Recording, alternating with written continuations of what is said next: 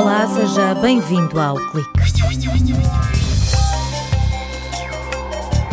Na véspera do Dia de Portugal e das comunidades portuguesas, olhamos para o que nos une aos continentes africano e asiático. Há mais de 20 anos que uma equipa de investigadores do Instituto de Engenharia Eletrónica e Telemática de Aveiro começou a desenvolver o projeto Memória de África, com a recolha bibliográfica de acervos. Os engenheiros estão também envolvidos na criação de sistemas de informação para parlamentos e tribunais em Cabo Verde, Timor-Leste e, mais recentemente, também em Moçambique.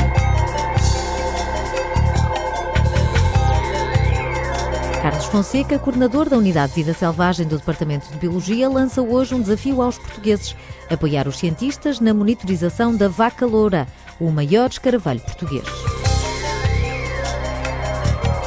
Do Brasil chegam-nos notícias de esforços feitos para atenuar o impacto da contaminação de solos provocada pelo tráfego automóvel. No Rio de Janeiro, investigadores portugueses estão a avaliar a capacidade das plantas como barreira para travar os efeitos da poluição.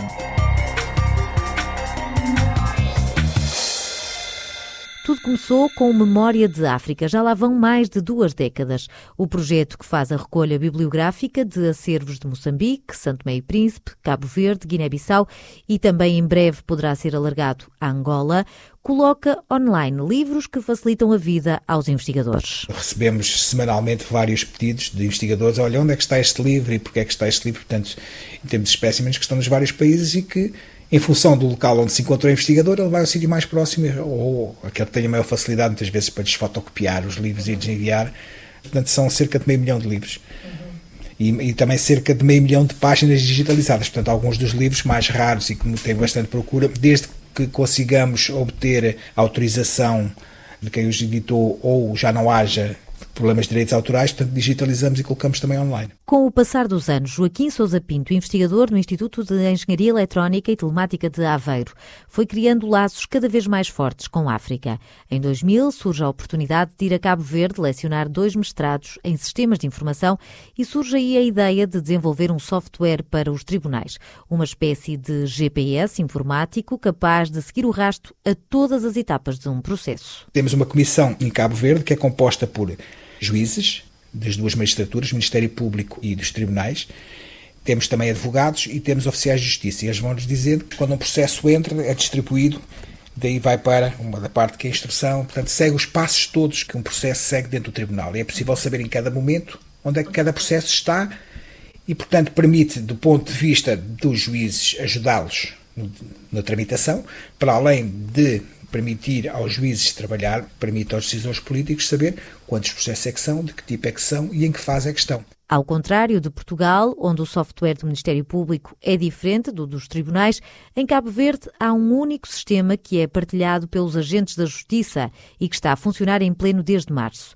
O investigador da Universidade de Aveiro fala numa mudança de paradigma que permite fazer uma radiografia ao funcionamento do sistema judicial. Em Portugal, o processo vai, portanto, ou vai para o Ministério Público ou vai para o Tribunal. Uhum. Em Cabo Verde, o processo está e as pessoas é que vão ter com o processo. Criámos uma norma conjuntamente com os, com os magistrados de Cabo Verde chamada o peso do processo. Ou seja, um processo com uma multa de trânsito tem um valor X, um processo de tráfico de droga com 300 arguídos, 200 tipologias de crimes diferentes, portanto tem outro peso, significa que permite, de certa forma, equalizar o trabalho desenvolvido pelos juízes. Além da vertente tecnológica, a Universidade de Aveiro assegura também a formação de quadros. A aquisição de equipamentos é o mais fácil, o mais difícil é fazer a formação de recursos humanos mas neste último projeto, que tem 4 anos, fizemos uma coisa diferente. Cabo Verde enviou para a Universidade de Aveiro cinco licenciados que vieram cá fazer mestrado. Ou seja, nós fazemos o software, mas simultaneamente formamos os quadros que vão fazer a manutenção futura.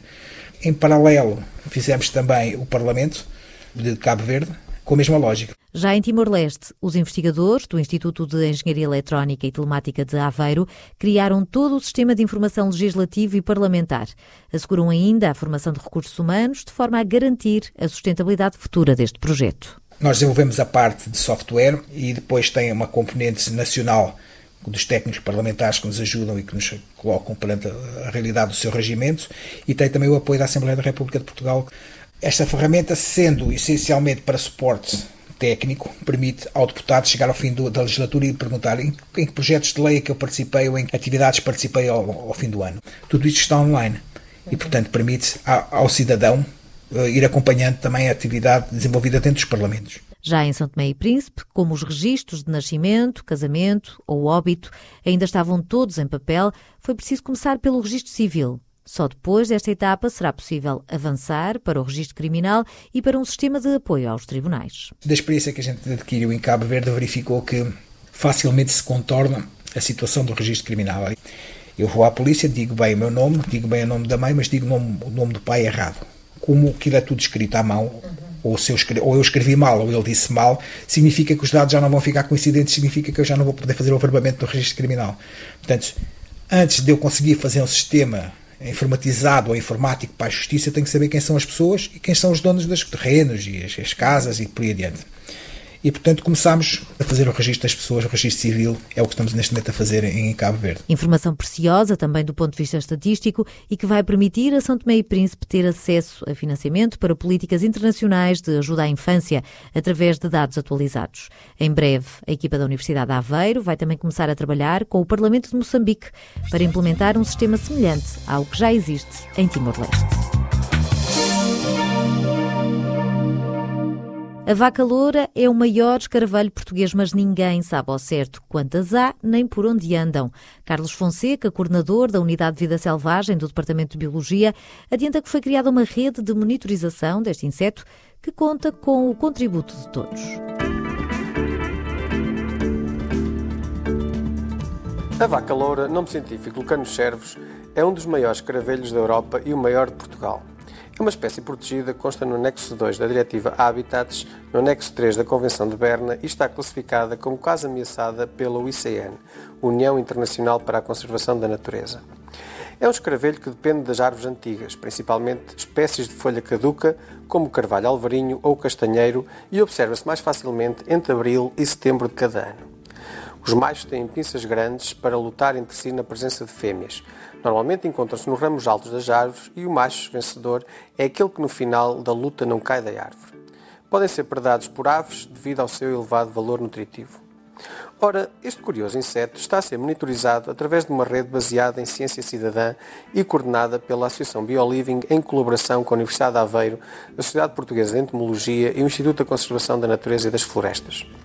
O objetivo desta rede, intitulada vacaloura.pt, é compilar e organizar informação enviada pelos cidadãos sobre a distribuição e o estado das populações da vaca loura e dos restantes escaravelhos da família Lucanida, de forma a colaborar na rede europeia de monitorização da vaca loura, que por sua vez pretende averiguar o estado de conservação desta espécie na sua área de distribuição. O projeto tem uma forte componente de educação ambiental, com a qual se pretende disseminar e sensibilizar sobre a importância da madeira morta nos ecossistemas florestais da biodiversidade associada a estes habitats e de como todos juntos podemos ajudar a conservar estes ecossistemas.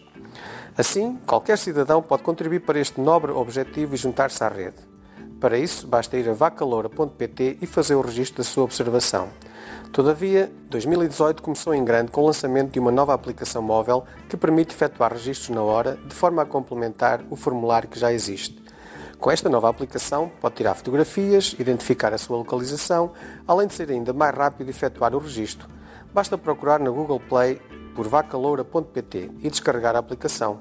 Bons registros!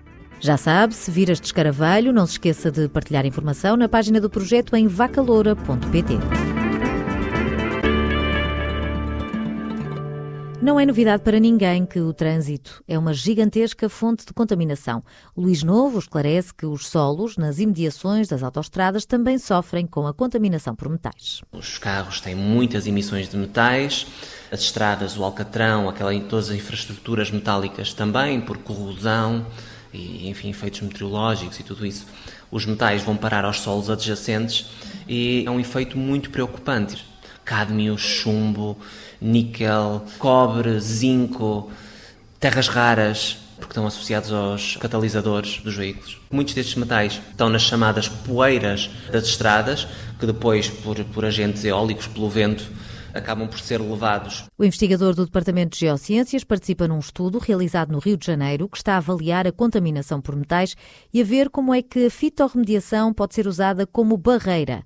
Os ensaios foram feitos com duas espécies de plantas do Brasil. Uma delas até tem uma propriedade muito interessante, que é a de combater o dengue porque é uma planta que promove o crescimento da libélula e a libélula é um predador natural do mosquito do dengue. E os resultados obtidos foram, foram, foram muito bons, foram muito bons porque conseguimos imobilizar, ter ali uma barreira muito efetiva e os metais uh, ficam praticamente todos presos ali na região da rizosfera, que é a região das raízes da planta. Estamos a falar de solos profundamente contaminados e que não poderão ser usados para a agricultura.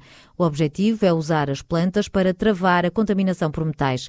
O estudo avaliou a eficácia em duas estradas na cidade do Rio de Janeiro, com grande tráfego, e mais duas na periferia, em ambiente agrícola. Quando estamos em ambiente agrícola, o que se verifica é que a contaminação diminui de forma gradual conforme nos distanciamos da estrada, o que indica logo uma correlação direta com, com o trânsito, não é?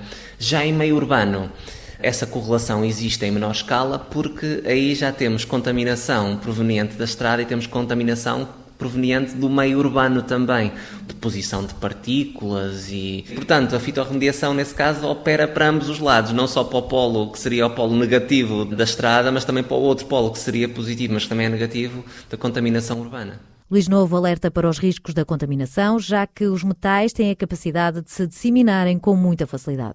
Podem lixiviar e ir para a água subterrânea, e depois essa água subterrânea pode ser usada para irrigação de campos agrícolas, pode ser usada para consumo direto ou, por exemplo, para a nutrição animal, e depois esses contaminantes entram no animal e, por transferência na cadeia alimentar, vêm para nós. Disseminam-se também no solo. Um solo poluído pode estar muito distante de uma zona agrícola mas eles por difusão vão chegar uh, seguramente à zona agrícola e até por, por transporte aéreo através do vento e também da chuva. Estes contaminantes voltam a chegar outra vez aos alimentos, no fundo, aos vegetais e depois à, à cadeia alimentar. O objetivo dos investigadores é diminuir a disseminação dos contaminantes e imobilizá-los através da raiz das plantas que têm afinidade com metais e que assim poderão ser colocadas em terrenos junto às autoestradas. É o ponto final no clique. Até para a semana.